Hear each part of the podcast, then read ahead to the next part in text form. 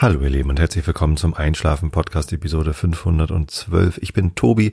Ich lese euch heute Immanuel Kant vor. Davor gibt es den Rilke der Woche und davor erzähle ich euch ein bisschen was, damit ihr abgelenkt seid von euren eigenen Gedanken und besser einschlafen könnt. Und ihr habt Glück, äh, dass ich Glück hatte und wir Glück hatten. Als Familie sind wir nämlich verreist. Insofern gibt es endlich mal wieder einen Reisebericht, wahrscheinlich sogar eher zwei, denn wir waren fünf Tage in Amsterdam und fünf Tage in Paris.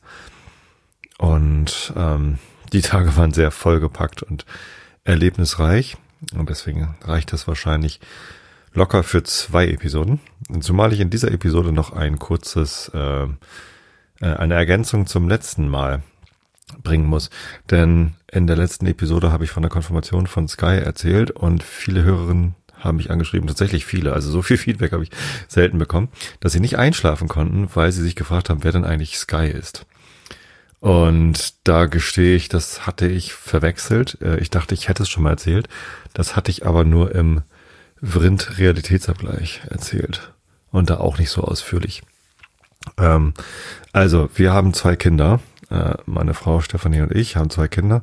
Die ältere Tochter heißt Mareile äh, und ist 18 Jahre alt und das jüngere Kind heißt Sky und ist 14 Jahre alt. Und wir haben Sky früher den Namen Lovis gegeben und Sky hat sich aber im letzten Sommer als non-binary geoutet. Das ist ein schwieriges Wort irgendwie, weil es war eine merkwürdige Situation. Für Sky war es, glaube ich, recht aufregend, äh, uns das zu sagen. Äh, für uns war es so, ja, okay, gut. ähm, ist eine Umstellung, äh, vor allem wegen der Pronomen, aber ansonsten, ähm, ja, gut, dass, dass sie es sagt, äh, dass es es sagt, genau, so, das ist schon Pronomen verkackt. Ähm, ja, äh, Sky ist non-binary und hat sich entsprechend dann auch einen neuen Namen ausgesucht. Ehrlich gesagt, ähm, hätte ich es auch cool gefunden, wenn es bei Lovis geblieben wäre, denn Lovis ist ja schon ein Name, der sowohl für Jungs als auch für Mädchen funktioniert, aber das wäre ja nun doch wieder binär, ne?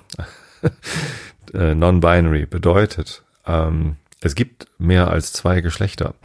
Und das ist eine Sache, die für ältere Menschen wie mich, ähm, aber auch für, für jüngere Menschen, die es halt nicht anders gewohnt sind, schwierig zu verstehen und zu akzeptieren ist. Ne? Also eigentlich ist es immer so, dass man äh, nach der Geburt eines Menschen zwischen die Beine guckt, nicht aus Schamlosigkeit oder Neugier, sondern da ist entweder ein Penis, dann äh, wird das Kind als Junge gelesen äh, oder da ist eine Scheide, dann ist das äh, Kind äh, wird das Kind als Mädchen gelesen. Tatsächlich äh, ist Geschlecht und Geschlechtsidentität aber noch viel mehr als das, was zwischen den Beinen ist. Ähm, und interessanterweise ist es trotzdem also auch ein äh, biologisches Phänomen. Also wenn man mal in die Genetik guckt, da gibt's immer wieder erstaunliche Erkenntnisse, dass Menschen, die schon zweimal ähm, ein Kind geboren haben äh, und sich selbst auch ihr Leben lang als Frau gelesen haben, dann doch auch X-Chromosom haben. Ne? Also Chromosom, welches ist es? Keine Ahnung. Äh, entweder XX, dann ist man äh, weiblich oder XY, dann ist man männlich. So hat man das im Biologieunterricht gelernt, zumindest im Leistungskurs in der Genetik äh, war das so. Aber es gibt Menschen, die haben halt sowohl Zellen mit XX als auch Zellen mit XY und dann gibt's halt noch ganz viele andere Kombinationen. Letztendlich äh, ist das eine Sache, die man von außen tatsächlich teilweise schwer lesen kann. Und insofern finde ich persönlich das auch total gut, wenn jemand sagt, ähm, ja, ich bin halt mein Leben lang falsch gelesen worden. Ich fühle mich nicht als Frau, ich fühle mich nicht als Mann, ich fühle mich nicht als Mädchen, ich fühle mich nicht als Junge. Und ich möchte jetzt gerne äh, meine, meine Identität, die ich für mich selbst wahrnehme, preisgeben und sie ist folgende. So. Das finde ich gut. Ja, und non-binary bedeutet halt, dass man sich gar nicht in diese Frau oder Mann Unterteilung einsortieren kann äh, oder einsortieren möchte. Und ähm, da gibt's dann ja einige Verzwickungen und Schwierigkeiten. Zum Beispiel, wenn man irgendwo auf Toilette gehen möchte und auf der einen Tür steht Mann, auf der anderen Tür steht Frau oder mit irgendwelchen Piktogrammen wird das abgebildet. Ähm, dann ist das teilweise ganz schön schwierig. Deswegen finde ich Unisex-Toiletten ganz gut, weil warum soll man nicht einfach auf Toilette gehen. Haben wir gehabt, wo war denn das noch? Irgendwo war ich auf, ja, äh, im Rijksmuseum, glaube ich. Da gab es einfach einen Raum, da stand Toiletten dran.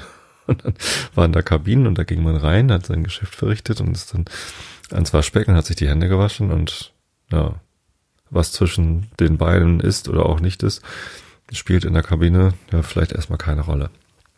Ja, fand ich ganz gut. Schön wäre es natürlich, wenn Männer, also Menschen mit Penis, sich dann dort auch äh, hinsetzen zum Pinkeln und nicht im Stehen pinkeln, um dann ganze Klobrille einzusauen. Das finde ich sowieso eine Unart, ja, wenn Menschen mit Penis das dann so tun.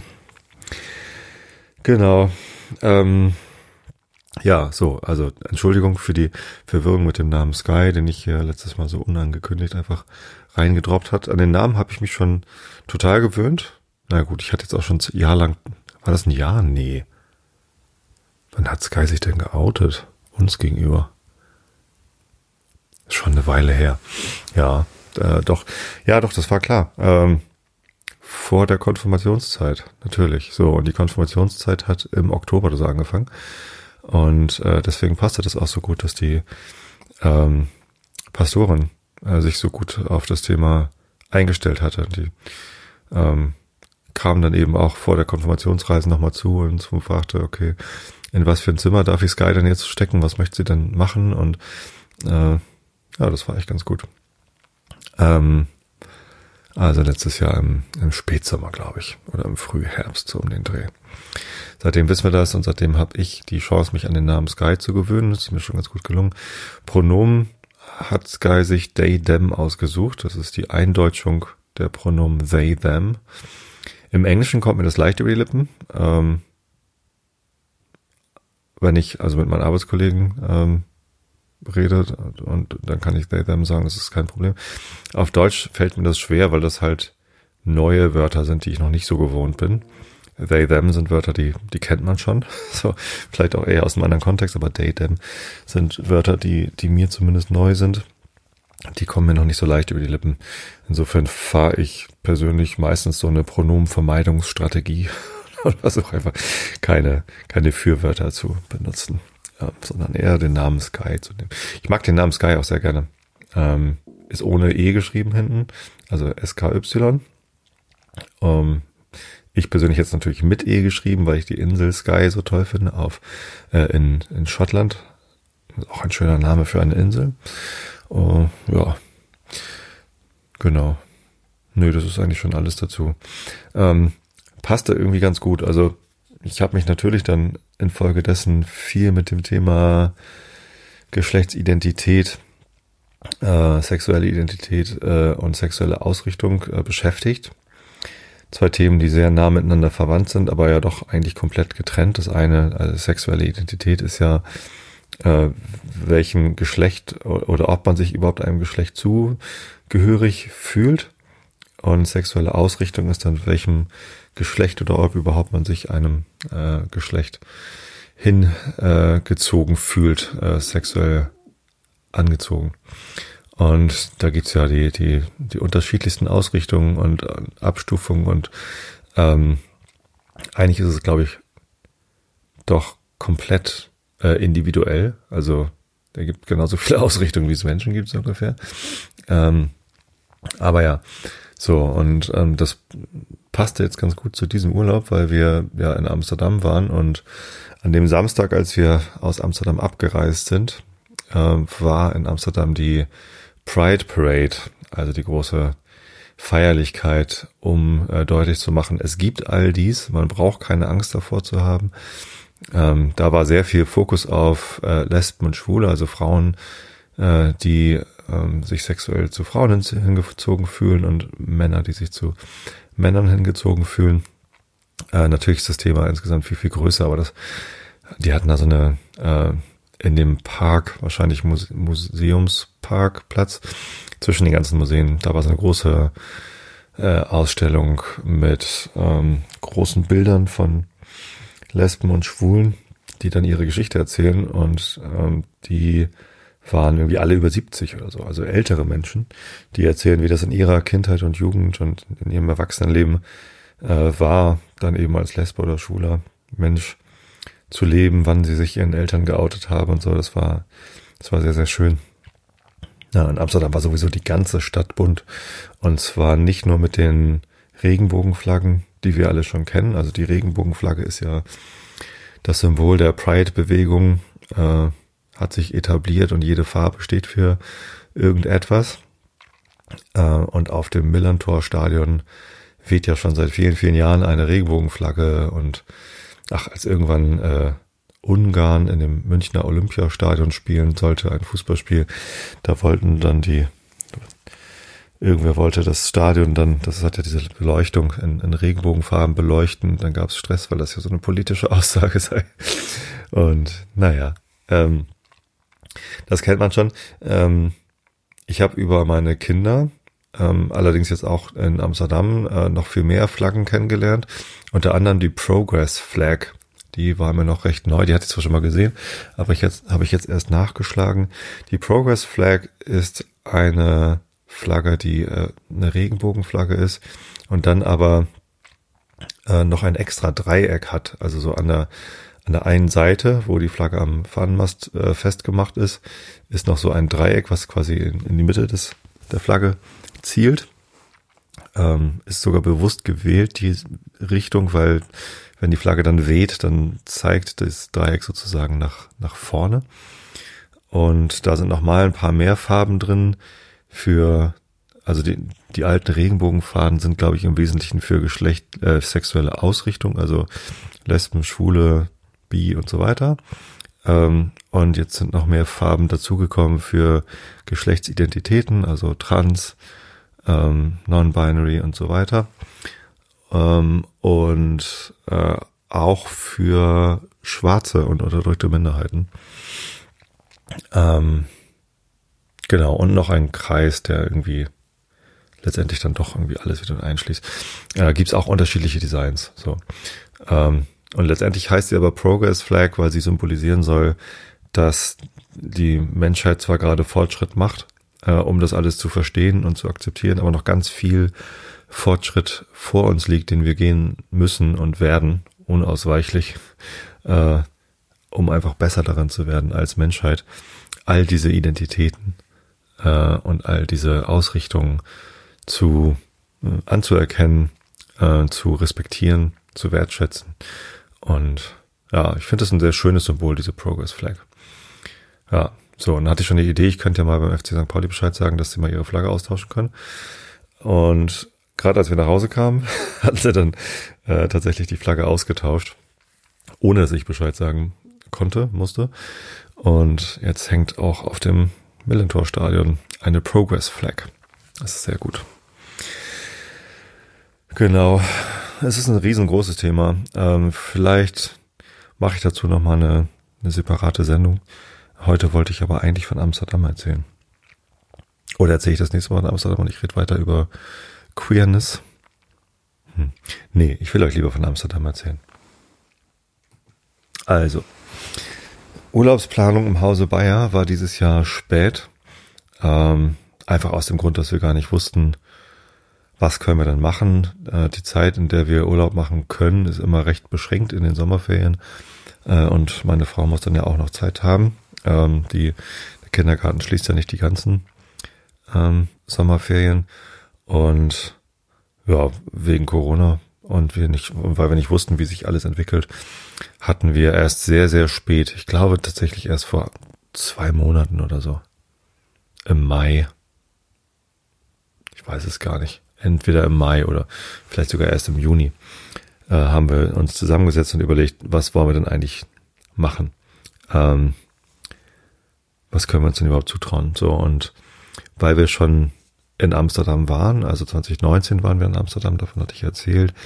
Und also auch bevor ich mit meiner Frau überhaupt zusammengekommen bin, war ich mit ihr in Amsterdam. Und wir mögen die Stadt einfach furchtbar gern. Das ist eine, eine sehr, sehr schöne Stadt. Äh, alles ist irgendwie sehr entspannt. Das kann natürlich auch äh, am Cannabiskonsum liegen, aber ja, ist auch alles sehr jung und eben auch sehr offen. Also nochmal der Vergleich. Äh, in, in Amsterdam war in der Woche vor der Pride Parade alles bunt. Also wirklich alle Häuser wurden in Regenbogenfarben bestrahlt, alle Museen, sogar die Müllabfuhr hatte Pride Flags irgendwie auf den, auf den Müllautos. Und äh, also einfach alles. So, und in Hamburg war jetzt ähm, vergangenen Samstag äh, Pride Parade, CSD, Parade, Umzug. Und äh, das war auch riesengroß. Es war auch also ein extrem gut besuchtes Event. Äh, ich war auch da, weil, nee, nicht weil, ich wäre wahrscheinlich auch sonst hingegangen, aber äh, die Firma, für die ich arbeite, Adobe, hatte zum ersten Mal einen eigenen Truck in der Parade. Also so ein, so ein ja, ja, ein Truck, einfach einen großen LKW. Und auf dem Hänger waren halt wir Mitarbeiter eingeladen, konnte man sich anmelden, ich will da mitfahren. War rappelvoll auf dem Anhänger, also teilweise kamen auch gar nicht alle drauf und mussten halt ein paar nebenher laufen. Und dann fuhren wir da halt die Parade längs, genau. Aber ähm, es gab dann natürlich ein paar Hotels und ein paar Einrichtungen, die sich eine, eine Regenbogenflagge angehängt haben, aber Hamburg war längst nicht so bunt wie Amsterdam. Da ist Amsterdam einfach nochmal viel intensiver dabei gewesen und viel, viel breiter gestreut. Ich glaube, dass es einfach in Amsterdam eine, eine viel größere Selbstverständlichkeit ist, dass man, dass man da dann eben auch mitmacht. Ja, wahrscheinlich sogar auch über die Pride-Feierlichkeiten hinaus. In Hamburg weht, wie gesagt, die Regenbogenflagge das ganze Jahr über Millantor und nicht nur zur Pride Week. Ähm, ich glaube, dass es in Amsterdam einfach einfach viel weiter verbreitet ist. Ja, sehr junge Stadt, sagte ich schon. Ähm, ich weiß gar nicht, wie das kommt. Es gibt natürlich Universitäten und sowas, aber ähm, es ist halt auch eine, eine sehr moderne Stadt im Sinne von modernen Verkehrskonzepten. Es gibt natürlich keine U-Bahn, weil das alles viel zu nass ist wahrscheinlich, aber es gibt eine Tram. Ähm, das Tramnetzwerk funktioniert sehr gut und dann gibt's halt sehr, sehr viele Fahrräder. Also es gibt natürlich auch Autos, aber immer wenn wir Autos gesehen haben, waren die halt extrem langsam unterwegs, weil die Straßen einerseits sehr eng sind und andererseits halt auch voll mit Fahrrädern. Das heißt, man hat gar keinen Geschwindigkeitsvorteil, wenn man da Auto fährt. Äh, keine Ahnung. Vielleicht, wenn man mal zum Einkaufen muss und irgendwie was Größeres braucht oder so, kann man ein Auto nehmen. Ansonsten waren fast alle mit Fahrrädern unterwegs. Und das hält ja auch jungen Fahrradfahren. Genau. Ähm, so, und dann hatten wir die, fahren nach, nach, nach Amsterdam und wir wollten aber nicht wieder nur einen Kurzurlaub machen. Und dann haben wir überlegt, okay, was machen wir dann außer Amsterdam noch, weil länger als eine Woche wollten wir jetzt auch nicht verbringen. Und dann hat Mareile vorgeschlagen, lass uns doch nach Paris fahren. Einfach so aus der Laune heraus, ohne großartig zu überlegen, wo ist überhaupt Paris äh, und wie weit ist denn das überhaupt. Einfach nur, weil das als Stadt ein attraktives Ziel war. So, und dann habe ich kurz geguckt, wie lange braucht denn ein Zug, weil wir ja nicht mehr fliegen mögen, ähm, sondern unsere Urlaube lieber mit der Bahn machen wollen. Und dann stellt sich raus, äh, Paris ist nur dreieinhalb Stunden von Amsterdam entfernt mit dem Schnellzug Thales, so ohne Umsteigen. Ja, also haben wir Amsterdam Paris gebucht. In Amsterdam haben wir ein Hotel gefunden, in Paris eine kleine Wohnung und dann ging's los. Dann sind wir an einem Montag in den Zug gestiegen von Tostedt aus. Das ist ja hier das Nachbardorf, wo wir wohnen, äh, nach Bremen und dann in Bremen umsteigen äh, nach Osnabrück und in Osnabrück dann in den Zug nach Amsterdam.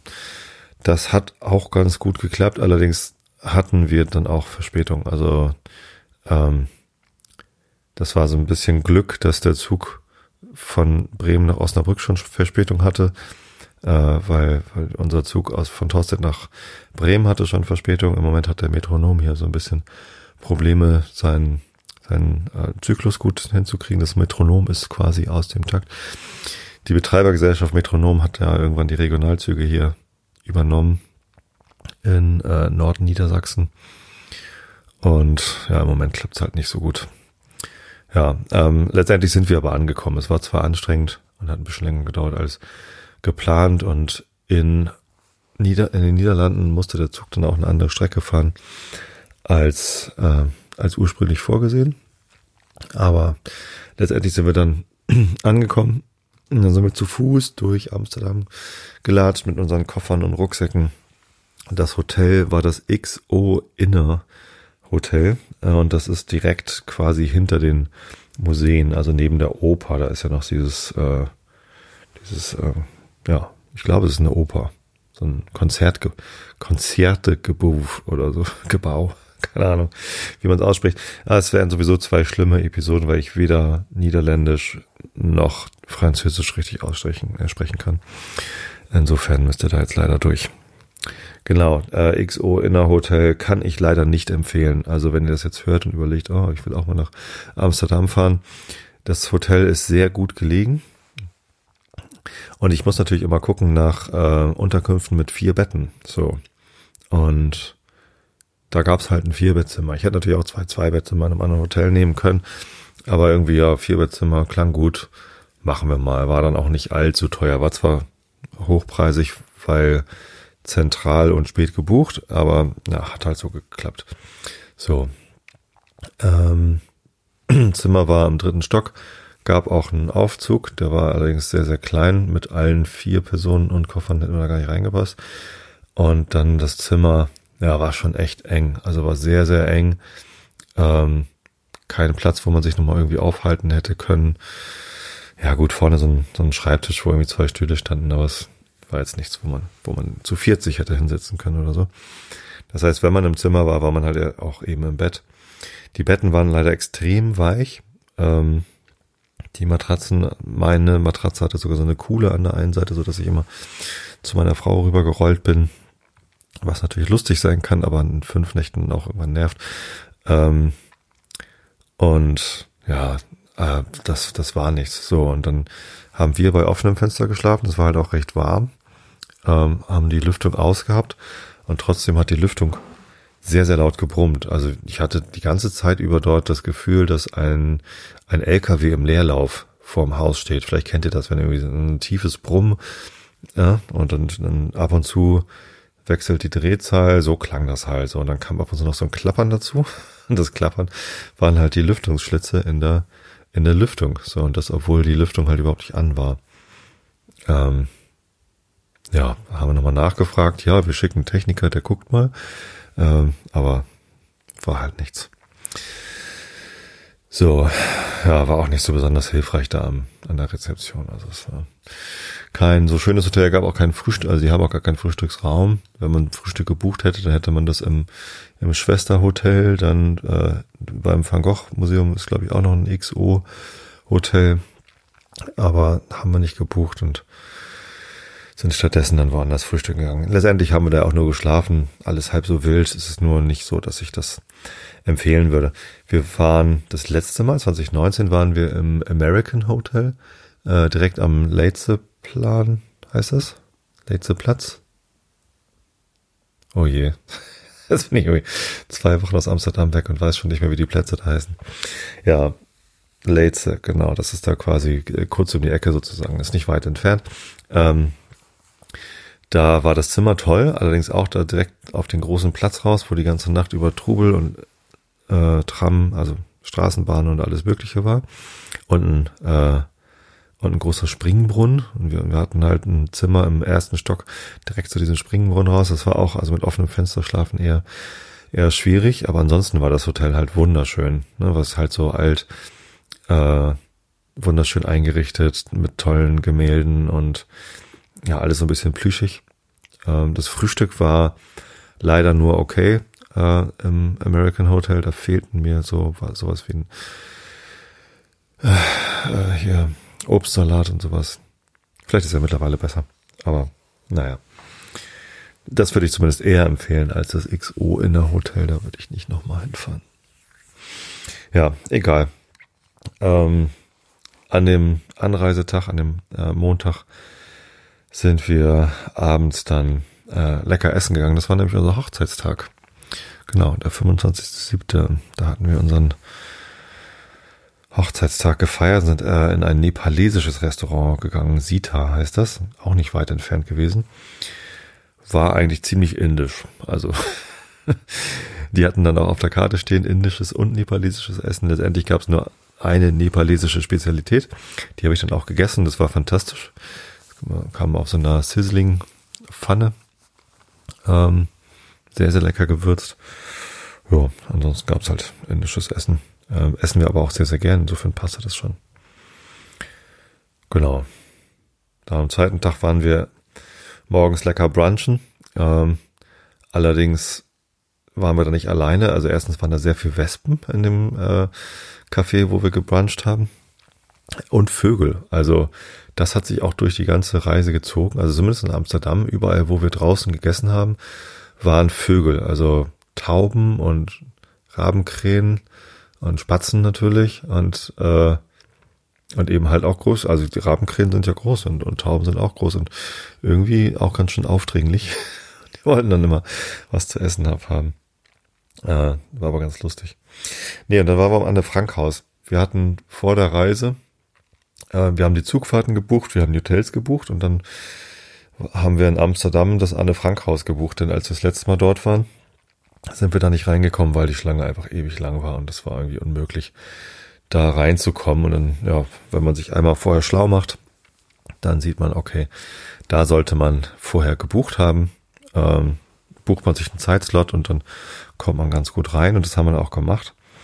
Äh, und weil ich noch nie im Anne Frankhaus war, wollte ich das halt ganz gerne sehen. Das war äh, ziemlich beeindruckend, ehrlich gesagt. Also es ist ein ganz tolles ähm, Museum, wo halt, ja, also die haben jetzt das Nachbarhaus noch mit dazu genommen, was dann jetzt so Eingangsbereich und Shop und Café und so ist. Und dann wird man halt so durch das originale Anne Frank Haus durchgeführt, durch die einzelnen Zimmer, wo dann Anne mit ihrer Familie und den anderen Leuten, die da gelebt haben, irgendwie versteckt war. Und das haben sie sehr immersiv, also mit so einem Audioguide wurde man da durchgeführt. Das war ja sehr es zieht einen da ganz schön rein in diese Situation, in der man da ist. Und das war, das war ziemlich ergreifend. Das, was mich am meisten ergriffen hat in einem Anne Frank Haus, waren die Passfotos. Es gab so eine, so eine Reihe von Passfotos von Anne. Ähm, so typisch, so vier mal, äh, zwei mal zwei, einfach vier Bilder, wo sie auf jedem Bild ein bisschen anders guckt. Ähm, und das hat mich völlig fertig gemacht, weil das so ein, so ein komplett normales Ding ist, irgendwie was, was sehr, sehr viele Menschen schon mal gemacht haben und ne, junge Menschen, wie alt war sie da gewesen, als sie die Passfotos gemacht hat, vielleicht elf oder zwölf, was weiß ich.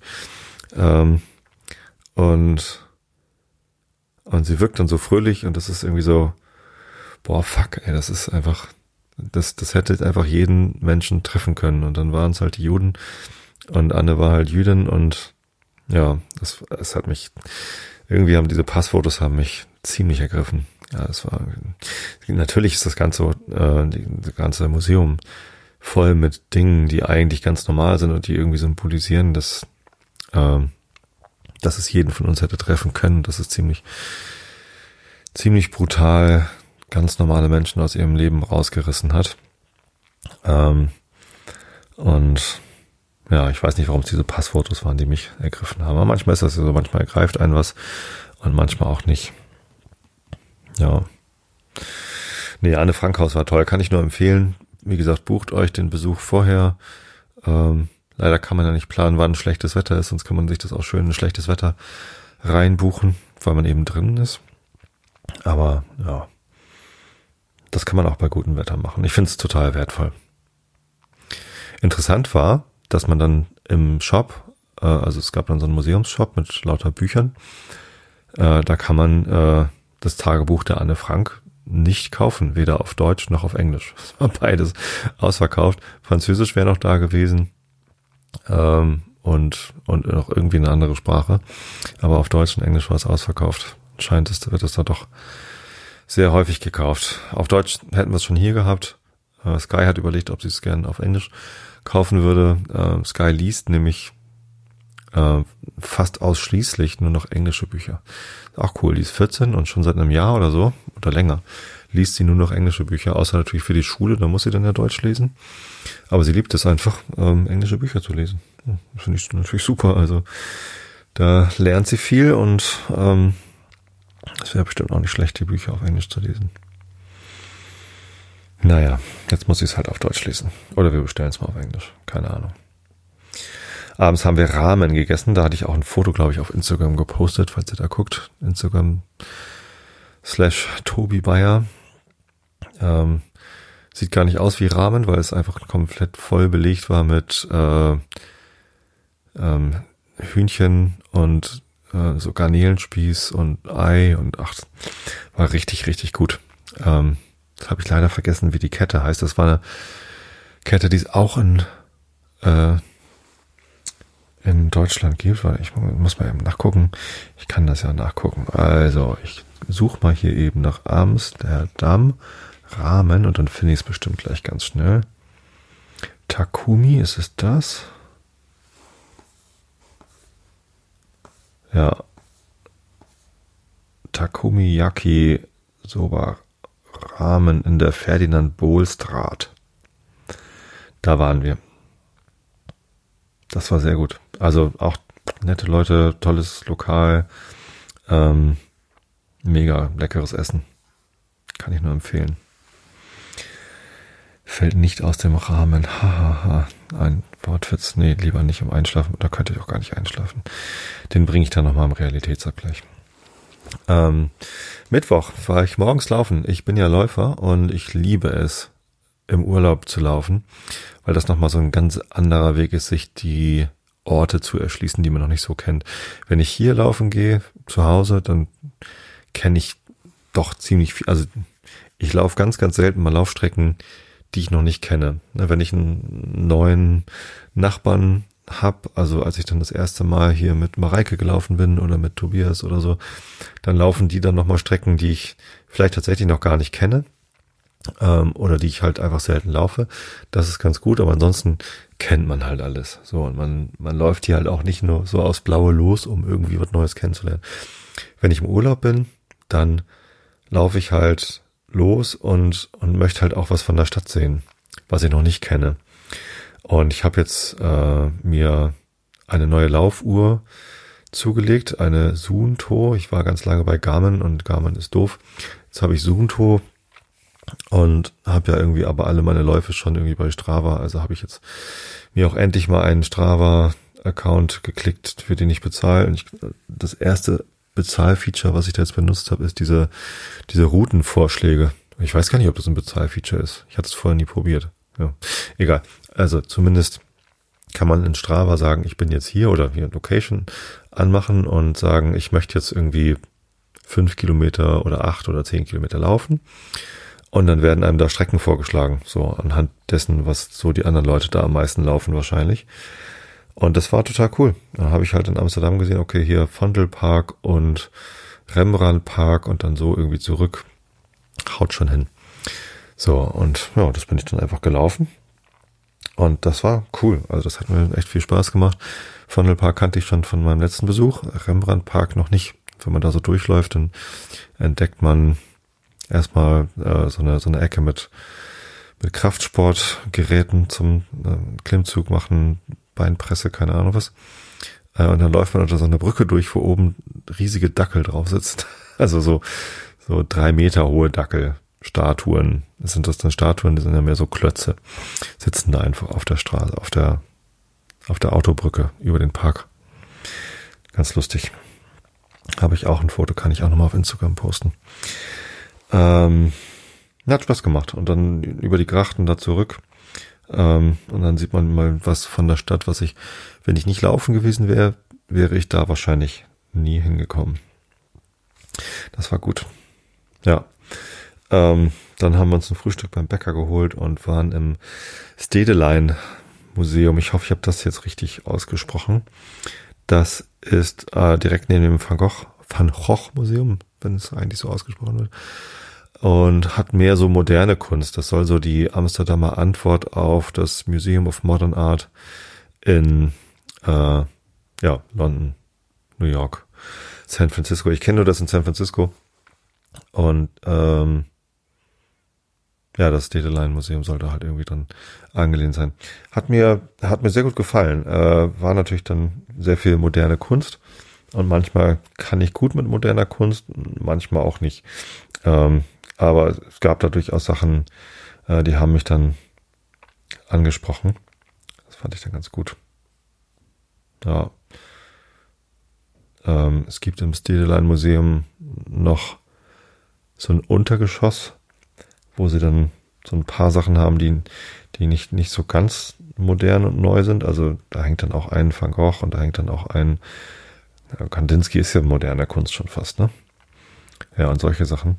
Ähm, es gibt ein Bild von Anna Boch. Ich hoffe, sie wird so ausgesprochen. Ähm, wie heißt es denn?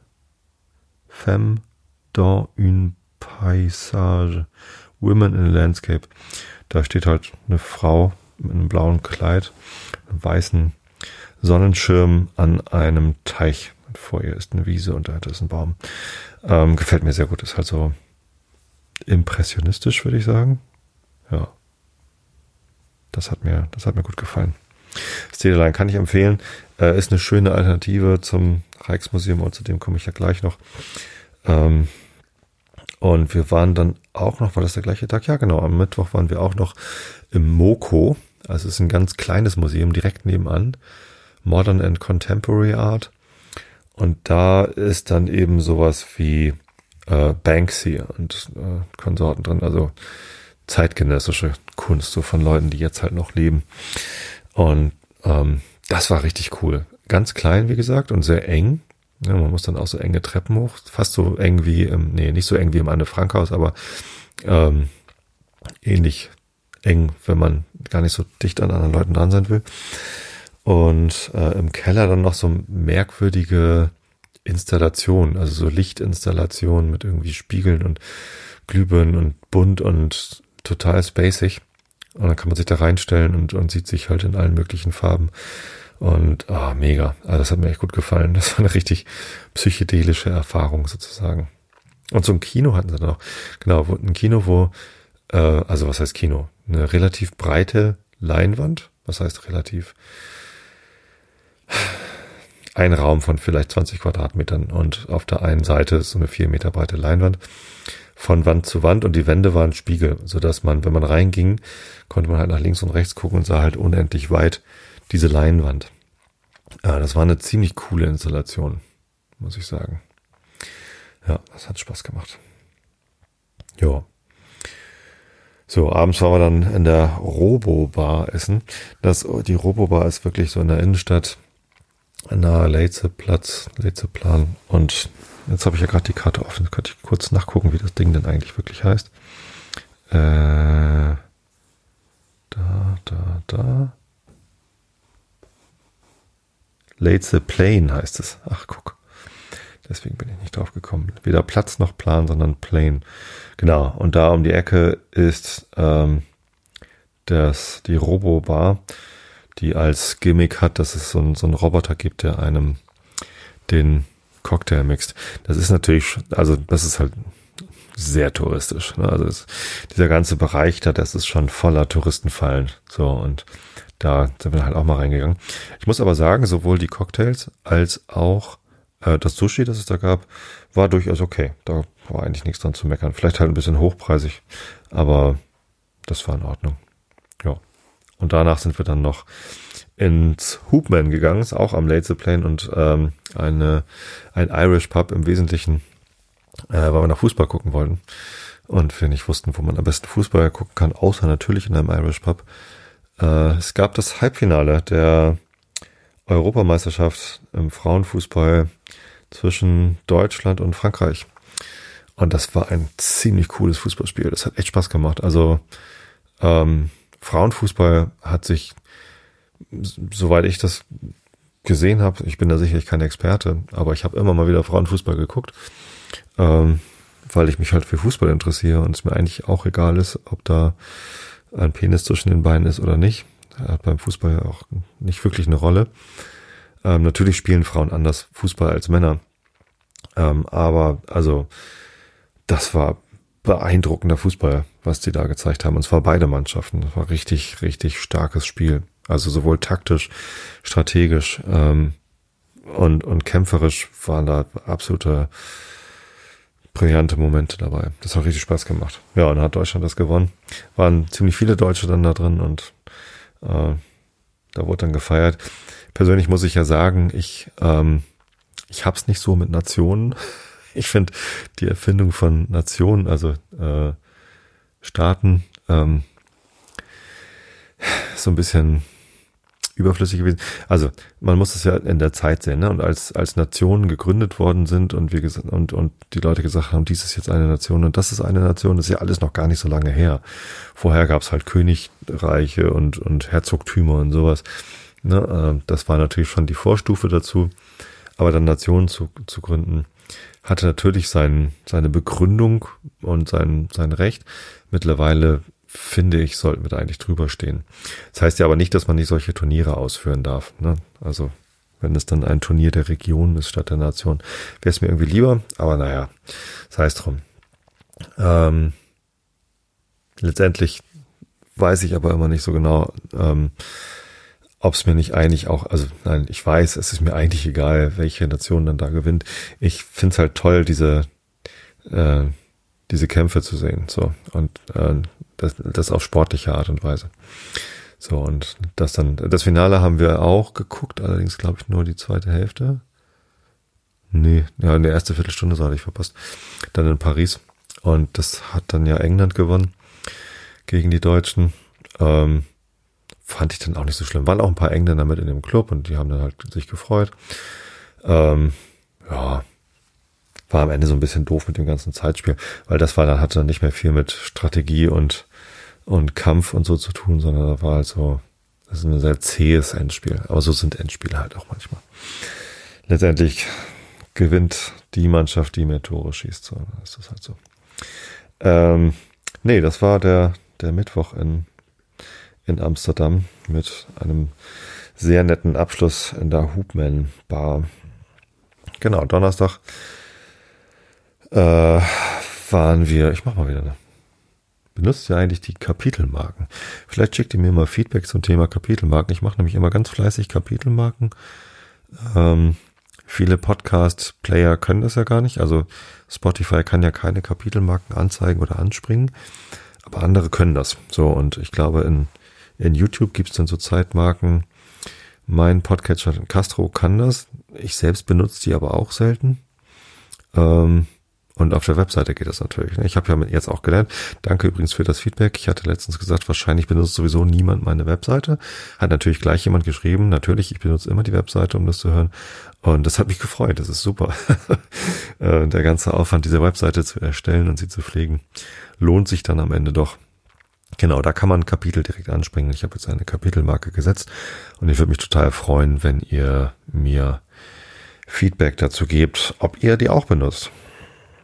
Genau, das war jetzt die Kapitelmarke für Donnerstag. Es gibt natürlich keine für Mittwoch, aber egal. Ähm, Donnerstag haben wir gesagt, wir wollen Pfannkuchen zum Frühstück essen, weil das ja auch so was typisch Niederländisches ist. Und sind dann wieder in so eine Touristenfalle gegangen. Pancake Corner. Davon gibt es sogar mehrere, die genau gleich heißen. Der Pancake Corner, in dem wir waren, ist nicht am Leitze Plain, sondern ähm, die Straße heißt Kleine Gartmannsplantation. Vielleicht. Also es ist, wenn man über die Stadt Hooders Karte rübergeht, da wo diese kleine Brücke ist zum äh, Casino. Da ist ja dieses große runde Casino und auf der rechten Seite so, so ein Platz und dann ist das so ein, so ein kirchenartiges, kreuzförmiges Gebäude, wo auch das Schachmuseum drin ist und so. Und wenn man da durchgeht, ist gleich auf der rechten Seite äh, der Pancake Corner. Ähm, eine eindeutige Touristenfalle hat auch eine, auf Google Maps eine ziemlich schlechte Bewertung gehabt. Ich fand gar, das gar nicht so schlecht. Also der, der Pfannkuchen war durchaus gut. So, und es war auch gar nicht so teuer für eine, für eine Touristenfalle. Ich weiß nicht, warum der so eine schlechte Bewertung auf Google hatte. Also unter vier ist ja für ein Restaurant schon ziemlich schlecht. Ich glaube, die hatten irgendwie 3,2 oder so. Und ähm, das war okay. So, und wir wollten dann einfach nur schnell einen Pfannkuchen essen, weil wir danach noch einen Termin hatten. Was hatten wir eigentlich für einen Termin? Ach so, ja, richtig. Genau. Ähm, beim Vorher. Also ich, ich fasse jetzt hier nur die ähm, die Highlights zusammen. Wir haben auch ziemlich viel Zeit damit verbracht, äh, einfach durch die Stadt zu laufen. Also am Donnerstag äh, war das auch Ziel, irgendwie shoppen zu gehen, aber auch ansonsten sind wir natürlich ähm, viel einfach durch die durch die Gassen gelaufen. Also am Dienstag waren wir auch nicht den ganzen Tag im Anne Frank Haus, sondern haben sehr viel einfach, ja, durch den Jordan gelaufen, durch, durch die Innenstadt gelaufen, Krachten gucken, hier ein bisschen was angucken und so. So, und da hatten wir die Norderkerk gesehen. War es die Norderkerk? Jetzt muss ich noch nachgucken. Ähm, die da am, am Jordan ist, ist das? Ne, jetzt habe ich mich hier gerade auf der Karte verlaufen. Ihr könnt mir also zuhören, wie ich hier fröhlich in der Karte rumklicke. Norderkerk in Amsterdam. Ist sie das? Ja, das ist die. Genau, da sind wir vorbeigekommen. Warum eigentlich? Ach so, weil in unserem Reiseführer, den wir hatten, BDK, stand das in Winkel 43 äh, der beste Apfelkuchen von Amsterdam sein. Da sind wir hingegangen und haben Apfelkuchen gegessen. Und der war tatsächlich sehr gut. Ob das jetzt der beste ist, weiß ich nicht. Ähm, aber er war wirklich extrem lecker und das ist direkt neben der Norderkerk. So, und da war eine Ausstellung drin, Vincent meets Rembrandt, The Untold Story. Also Vincent van Gogh und Rembrandt, dessen Nachnamen ich immer wieder vergesse. Ähm, oder ist das sein Nachname? Das ist sein Vorname, ne? Ja. Ähm, die können sich natürlich nicht persönlich getroffen haben, weil der eine im 16.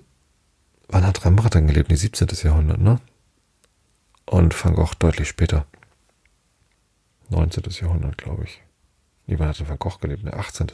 Egal. Also, lass mal 100 Jahre dazwischen gelegen haben. Ähm, und ja, äh, die, die Story hier ist halt, äh, die Untold Story ist, dass sie beide in dieser Kirche waren und, ähm, und Gottesdienste besucht haben. so, und was die halt gemacht haben, ist, die haben die Kirche, das hatten wir halt nicht genau gesehen, was es da gibt, aber als wir dann da, da Apfelkuchen gegessen hatten, war es halt irgendwie, ähm, ja, da, da wollten wir halt mal gucken. So, und das sah interessant aus und dann haben wir uns da Tickets geklickt und deswegen mussten wir schnell beim Pancake Corner essen. Deswegen komme ich kaufen, um, um dann schnell noch dahin zu kommen in der Norderkerk. Ähm, da ist man reingegangen in die Kirche und die Kirche war komplett abgedunkelt. Alle Kirchenfenster waren abgehängt, weil innen drin ganz viele Beamer waren und die gesamte Kirche, also bis auf den Fußboden, aber alle Wände und die Decke, alles war mit einer Videoinstallation versehen. Und als man reinkam, war einfach mal alles voller Sonnenblumen, so Van Gogh-mäßig. Und dann lagen auf dem Boden lagen halt so Sitzsäcke rum und so Liegestühle standen da und so. Und ja, dann hat man sich da halt hingefläzt und sich entspannt und naja, man rechnete schon damit, dass noch irgendwas passiert, aber es war dann tatsächlich so eine Dreiviertelstunde Film eigentlich. Also da hat sich dann eine, eine, ja, audiovisuelle äh, Darstellung von lauter Van Gogh-Geschichten, Bildern und Rembrandt-Geschichten und Bildern und ihren Zeiten in Amsterdam und eben auch ihre Kirchenbesuche äh, wurden dort dann grafisch dargestellt. So, und das war echt cool, weil teilweise ähm, waren dann die Kirchenfenster eben doch wieder Kirchenfenster und man konnte dann rausgucken und sah dann da was. Also es war natürlich dann alles projiziert und ja, es war ein tolles Erlebnis. So, die Kinder sind beide eingeschlafen, weil es eben, man lag dann da eben auch so und wir waren halt eben auch müde, weil man schlecht geschlafen hat in dem Hotel so. Aber es war mega cool. Also es hat echt Spaß gemacht. Den Stecker wechseln. Ja, Vincent meets Rembrandt in der Norderkerk kann ich nur dringendstens empfehlen. Ja. Dann haben wir den Nachmittag mit Shopping verbracht. Also war einfach mal in die Innenstadt gelaufen. Die Kinder wollten ein paar so Vintage-Läden, Empire, sowas irgendwie angucken. Sei denen ja auch gegönnt, wir können ja nicht die ganze Zeit nur Kultur machen. Und ehrlich gesagt, ich auch nicht. Also, das war schon mit Anne Frankhaus und Stedelein und Moko und hast du nicht gesehen. Also es war einfach sehr, sehr viel Input. Ne? Und für Freitag hatten wir uns noch das Rijksmuseum vorgenommen. Es war einfach ähm, ein Urlaub, da brauchte man eben auch mal Zeiten, wo man einfach mal schlendert und einfach mal rumhängt und einfach mal irgendwo was trinkt oder was isst oder so. ähm, am Ende war es ein sehr anstrengender, aber sehr erfüllender Urlaub. Und da gehört es dann eben auch dazu, dass, dass alle mal sagen dürfen, wo sie den Bock drauf hatten. Genau, Shopping war halt auch mal gut. Ähm, und abends haben wir auch wieder was Interessantes gemacht. Und zwar haben wir zum ersten Mal Hot Pot gegessen. Das ist so ein bisschen wie Fondue, nur ohne Fett, sondern mit Brühe. Scheint irgendwie chinesisch zu sein. Ähm, den Eindruck hatte ich, habe ich mich jetzt auch nicht schlau gemacht. Yuan's Hotpot hieß das. Und äh, weiß ich gar nicht. Yuan Hotpot, da ähm, steht da irgendwas. In der Rheinstraat. Das stimmt doch gar nicht. Wir waren doch. Gab's davon, gibt's davon zwei? Hm, weiß ich nicht. Oder waren wir da? Ich dachte, das wäre auch wieder in der Ferdinand Bohlstraat. Die Ferdinand Bohlstraat ist irgendwie so eine, so eine ewig lange Fressmeile, hatte ich den Eindruck. Also, da ist kaum was anderes als Restaurants. Und ist alles total nett und hip und, und cool. Also kann ich gut empfehlen. Ähm, aber vielleicht waren wir auch da unten irgendwo. Komisch. Hot Pot. Nearby. Hotpot Inn findet er jetzt in Hamburg, aber ähm, hm, egal. Also, wir haben Hotpot gegessen. Ich glaube, es war Johans Hotpot.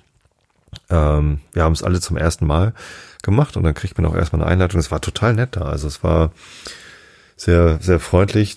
Kann man eben nicht nur als, äh, als Profi hin, sondern eben auch als, als Newbie und Tourist. Und dann kriegt man halt eine Empfehlung, was man erstmal da bestellen soll. Ja, wir hatten da so einen großen Topf in der Mitte stehen. Also jeder Tisch hat so eine, so eine Induktions, so ein Induktionskochfeld in der Mitte und dann kommt dann ein Topf raus. Ähm, die meisten hatten so einen, so einen zweigeteilten Topf mit auf der einen Seite einer normalen Hühnerbrühe und auf der anderen Seite eine sehr scharfe Brühe. Ähm, konnte man auch auswählen, wie scharf das dann sein soll. Und wir haben uns ganz, ganz wagemutig auf Medium irgendwie geeinigt. Und es war schon ordentlich scharf. Also ich kann ziemlich viel Schärfe ab und das war schon, schon ordentlich. So.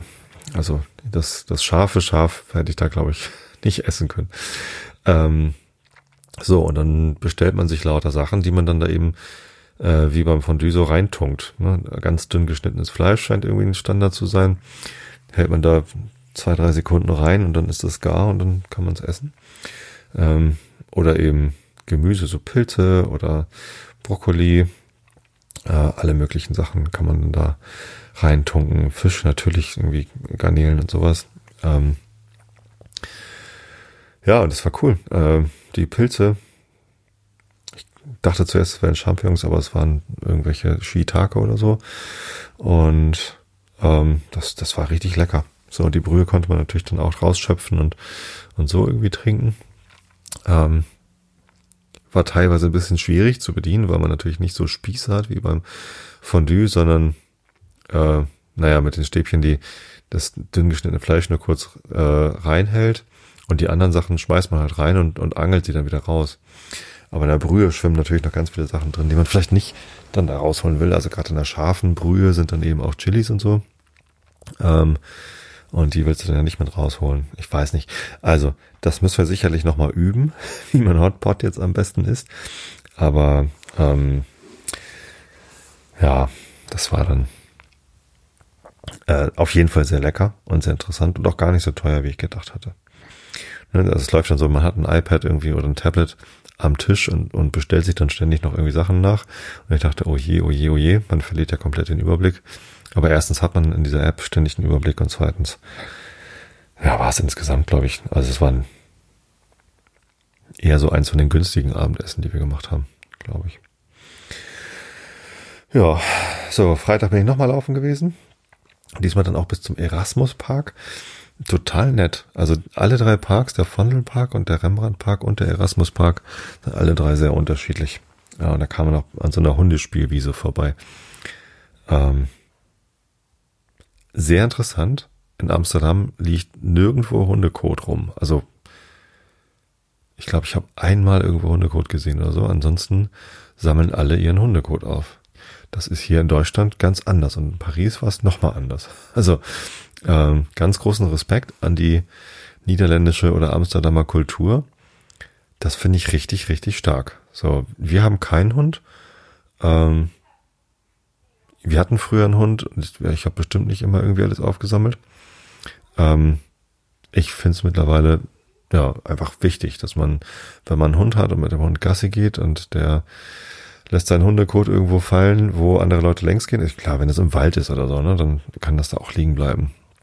Aber auf einer Wiese, wo andere Leute längs gehen oder direkt am Weg oder so, das gehört sich einfach nicht. Dann hat man halt so ein Tütchen dabei und sammelt es auf und schmeißt den nächsten Mülleimer. Äh, in Deutschland scheint das recht weit verbreitet zu sein, dass es ja nicht mein Problem ist, wenn da der Hund hinkackt oder ich habe gerade kein, was auch immer man für Ausreden findet. Aber ich finde es unanständig viel Hundekot, da kaum was. Und ähm, finde ich super. Also Amsterdam ist in vielerlei Hinsicht toll, auch in dieser Hinsicht. Ja. Ähm, nach dem Laufen wollten wir noch mal gucken, was denn, was denn noch so geht an, an Luxus-Pancake-Läden, weil wir jetzt nur einmal in dieser Touristenfalle ge gewesen waren. Die war zwar gar nicht so schlecht, aber es war halt offensichtlich so Touristenmassenabfertigung. Ähm, und sind dann zu Moak gegangen. Natürlich in der Ferdinand Bolstra. Wie soll es anders sein? Aber es war halt so der Pancake-Laden mit den besten Bewertungen, die wir so gefunden haben. Ich glaube 4,9 oder so. War richtig hoch bewertet und äh, sehr hipsterig, total modern und toll eingerichtet. Und es gab ein Pfannkuchengericht, also man kriegt immer so Stapel von drei Pfannkuchen und mit irgendwelchen Sachen dazu. Und es gab eins, das hätte 100 Euro gekostet. das ist, glaube ich, so ein Witzgericht. Und die haben auch dazu geschrieben, Leute, wir machen das höchstens einmal am Tag, wenn ihr es wirklich wollt. Äh, und da ist dann irgendwie so Goldblättchen und noch Champagner dazu. Und hast du nicht gesehen, das ist so ein ja, haben wir natürlich nicht gemacht, äh, haben wir auch nicht gefragt, ob es schon gegessen worden ist. Aber ähm, ja, so ein Laden halt. Und ähm, ich habe da einen auch ziemlich teuren Pfannkuchen gegessen. Ich glaube irgendwie 15 Euro oder so. Mit Pistazieneis und Schokosauce und Erdbeeren und oder ja, also es war es war eine Riesenschlemmerei. Da gab es allerdings diese diese dickeren, diese amerikanischen Pancakes. Und äh, in dem Pancake Corner haben wir so flache Pancakes bekommen. Also so wie ich, wie ich sie hier in Deutschland auch mache. Ähm, und die waren zwar gut, aber irgendwie auch viel und auch dick. So und am Ende äh, war das halt eine, eine riesen Mahlzeit, dieses, diesen, diesen Pfannkuchen aufzuessen, oder diese drei Pfannkuchen aufzuessen. Ich glaube, ich hätte lieber, so wie meine Frau das schlauerweise gemacht hat, einen Pfannkuchen an die Seite legen sollen. Ich war dann ganz schön voll. Am Ende äh, war, war der Teig dann auch ganz schön so trocken halt. Ne? Ich meine, natürlich war viel dabei, womit man den Pfannkuchen dann irgendwie aufgepimpt hat. Eben Eis und Soße und Früchte und all sowas. Ähm, aber ja, also wenn ich jetzt die Wahl hätte, würde ich, glaube ich, lieber nochmal in den Pancake Corner gehen. auch wenn es da vielleicht ein bisschen rummelig und weniger hipstermäßig ist und weniger Auswahl auch. Aber ähm, so vom Geschmack her war es mindestens ebenbürtig. Dafür gab es dann aber bei Moak noch ganz tolle Säfte, muss man auch mal dazu sagen. Es gab einen Ginger Shot, den man auch noch gratis bekommen hat, wenn man den Instagram-Account gefolgt hat. so. ähm, ja, hat mir auch gut gefallen. Aber ich fand es jetzt nicht, nicht um so viele Längen besser als den Pancake Corner. Der hatte auch seine Vorteile. Ja, dann stand am Freitag noch Rijksmuseum an und das ist einfach ein Riesending. So, die Kinder waren in eineinhalb Stunden durch und meinen auch, sie hätten alles gesehen. Ähm, vielleicht sind sie aber schneller im Aufnehmen, aber wir haben dreieinhalb Stunden gebraucht, glaube ich. Und das war, das war echt anstrengend. Das ist wirklich einfach so viel Input mit irgendwie noch Sonderausstellungen. Ich meine, die, die normale Ausstellung, wo man dann eben, ja, im Rijksmuseum hängt halt auch ein Selbstporträt von Van Gogh, das halt auch ganz toll ist, aber da stehen dann halt ziemlich viele Leute davor und gucken halt nur das an. Und da ist eben auch die Nachtwache von Rembrandt. Als wir das letzte Mal da waren, vor drei Jahren, da haben sie gerade mit so einem super Spezialröntgengerät äh, das ganze Bild abgetastet. Und da haben wir dieses Gerät gesehen und nicht das Bild. Also naja, man konnte das Bild schon noch sehen, aber da war so ein Gerät davor gebaut. Ähm, jetzt haben wir die Nachtwache halt ganz vorne gesehen, aber eben auch hinter Glas. Ähm, aber äh, neben der Nachtwache stand eine Frau äh, mit einem großen Schild Ask Me. Und da bin ich hingegangen und gesagt, hallo, ich war vor drei Jahren hier und da war hier so ein Gerät. Und dann sagt sie, ja, da haben sie aber Pech gehabt. Ich so, nee, ich fand das eigentlich ganz cool. Das war ganz interessant. Und ich wollte nur fragen, was die Ergebnisse sind. Und die hat gestrahlt und mir dann ihre Ergebnisse da gezeigt. Und schau mal, hier haben wir gesehen, dass dies und das und das Rembrandt die und die Farbe. Und ja, das war, das war ziemlich cool. Also wir hatten sehr viel Spaß, aber noch viel cooler als diese Ausstellung, die halt immer im Rijksmuseum ist, fanden wir die, die Zusatzausstellung. Da gab es äh, japanischen Lack, also lackierte Schalen und so. Das äh, hat mich überrascht, wie schön ich das fand. Also es war, war einfach eine sehr schöne Kunstform und man hat auch drüber gelernt, äh, wie diese Lackierungen so gemacht werden und so. Das war ganz cool. Und Fotografien. Es gab Fotografien von dem also die ältesten noch existierenden Fotografien von einem niederländischen Fotografen. Und dieser Niederländer war auf Geschäftsreise, ich glaube, er war ein Arzt, in Japan und hat dann Samurai fotografiert und Hongkong fotografiert. Und in Hongkong steht halt noch kein Hochhaus, weil das irgendwie 1870 war oder keine Ahnung wann. So und total abgefahren. Also wirklich tolle Fotografien. Ähm, hat mir sehr viel Freude bereitet. Und dann gab es noch ähm, eine Asien-Ausstellung mit äh, so einer Shiva-Statue äh, und sowas. Ja, so Buddha-Statuen und so. Das war sehr, sehr toll. Also Rijksmuseum, ähm, man kann sich das überlegen, wenn man in Amsterdam ist und nur ein Museum besuchen möchte, weil man nicht mehr Zeit hat oder nicht mehr Interesse hat, dann ist Rijksmuseum so der Rundumschlag, wo man halt sehr viel so historische Kunst, ne, eben Rembrandt, Van Gogh und sowas alles sehen kann und noch viel mehr. Also davon, davon sehr, sehr viel.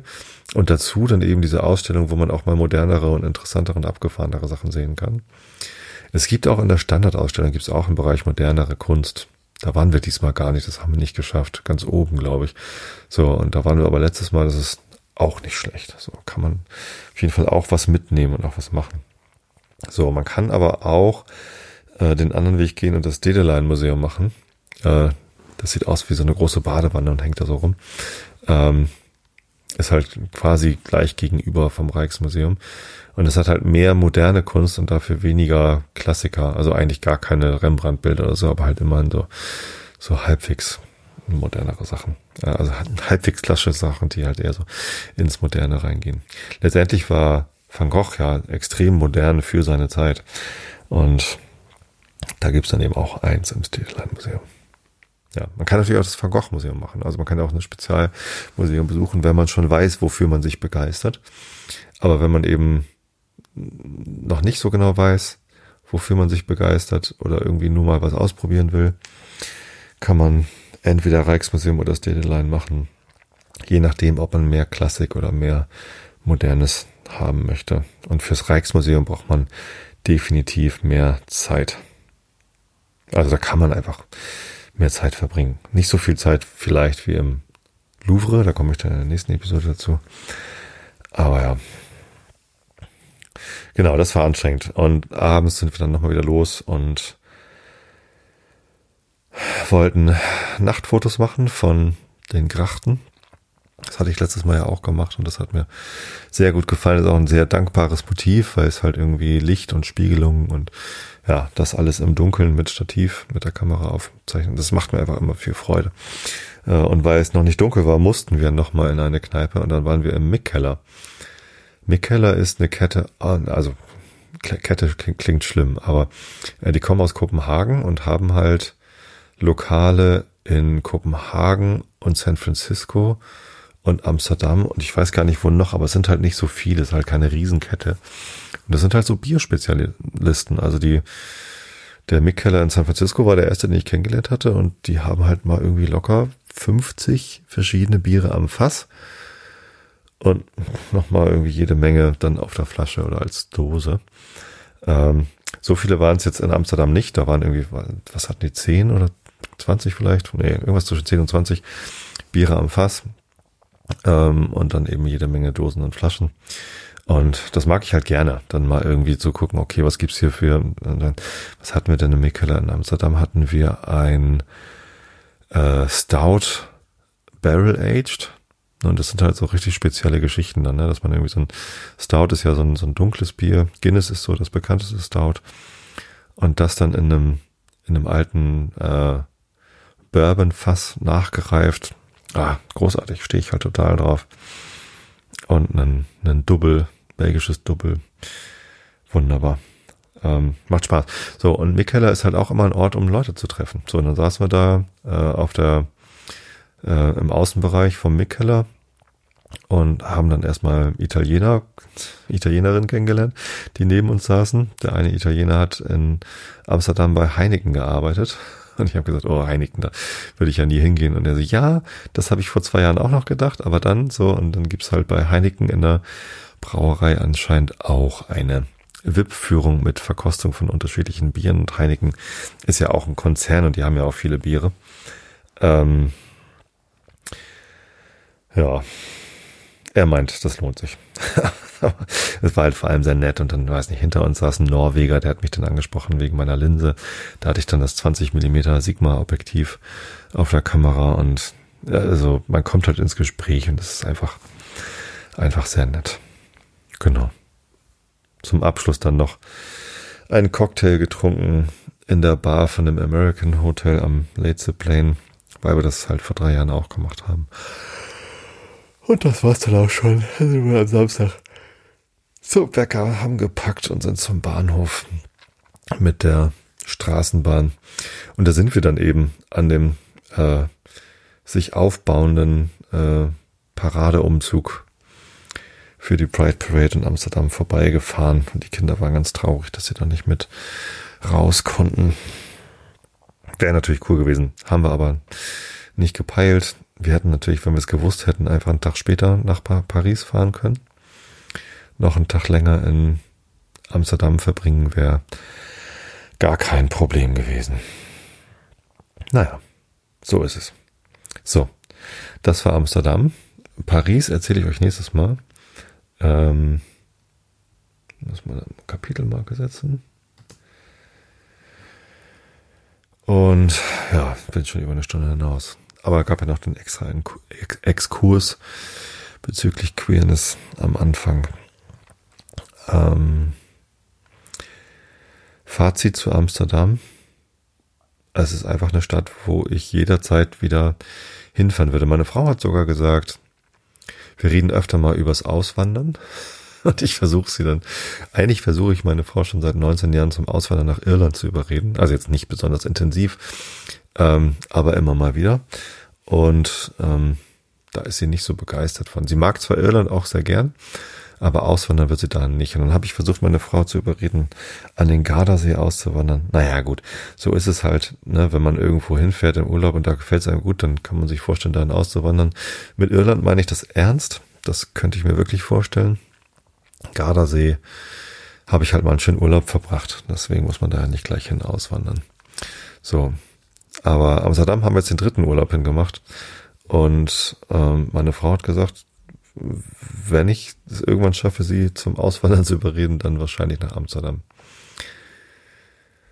Und das kann ich mir auch gut vorstellen. Wien wäre übrigens auch nochmal in der näheren Auswahl, was auch einfach eine fantastische Stadt ist. Aber da waren wir erst einmal. Wahrscheinlich sollten wir nochmal hinfahren, um das zu validieren. Und das kann ich mir auch sehr gut vorstellen. Also da nochmal hinzufahren. Genau, nee, Amsterdam ist einfach fantastisch. In, in ganz, ganz vielen Hinsichten eine Stadt, die irgendwie immer noch sehr viel zu bieten hat, was wir noch nicht gesehen haben, noch nicht kennen, was wir entdecken wollen und können und ach ja, herrlich.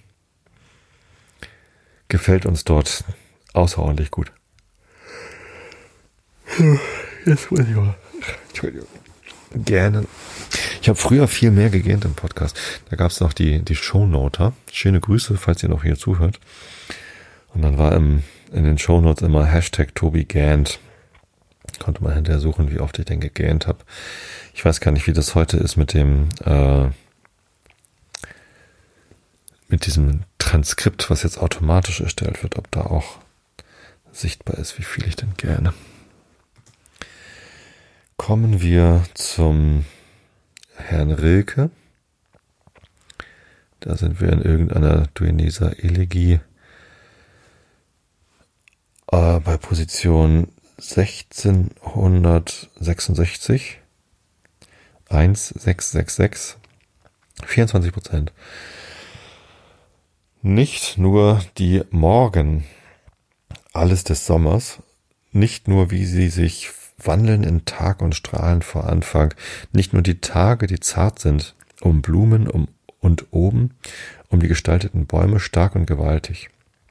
Nicht nur die Andacht dieser entfalteten Kräfte, nicht nur die Wege, nicht nur die Wiesen im Abend, nicht nur nach spätem Gewitter, das atmende Klarsein, nicht nur das nahende Schlaf, der nahende Schlaf, oh, und ein Ahnen abends, sondern die Nächte, sondern die hohen des Sommers, Nächte, sondern die Sterne, die Sterne der Erde, oh, einst tot sein und sie wissen unendlich alle diese Sterne, denn wie, wie, wie sie vergessen. Upsi. Anscheinend bin ich schon ganz schön müde. Es ist übrigens heute Montag, der 8. August. Diese Episode erscheint am 9. August. Ich hänge also mal wieder irgendwie kurz dahinter. Aber ihr wisst ja warum. Ich war nämlich im Urlaub. Und dann kommt das eben mal so. So. Upsi.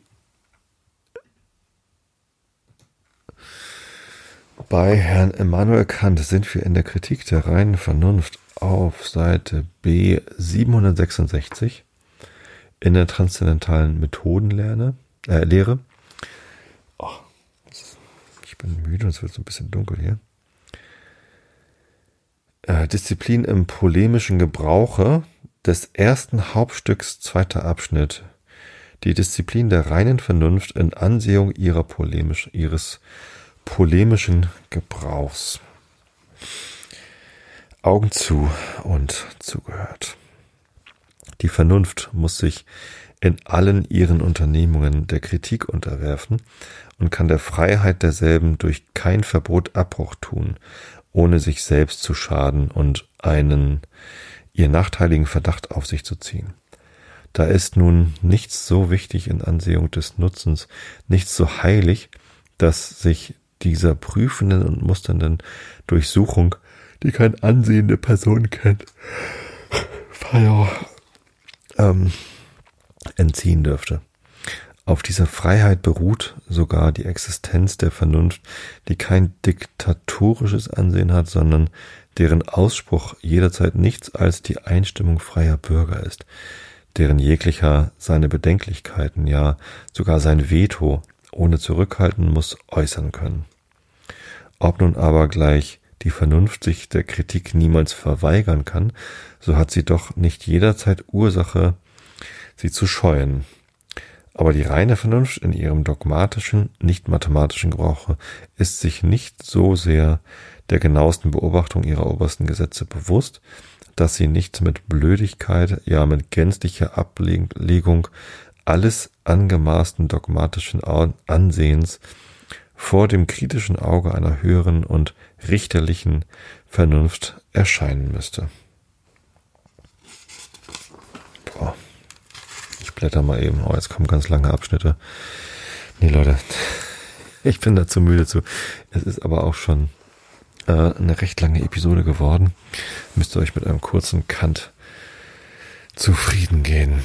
Ähm, in diesem Sinne, ich hoffe, ich habe euch einen schönen Einblick in unsere Reise, zumindest in den ersten Teil nach Amsterdam gegeben. In der nächsten Episode geht es dann um Paris. Und ich wünsche euch allen angenehme Nächte, ausreichend Schlaf. Erholt euch gut und ich habe euch alle lieb. Bis zum nächsten Mal. Gute Nacht.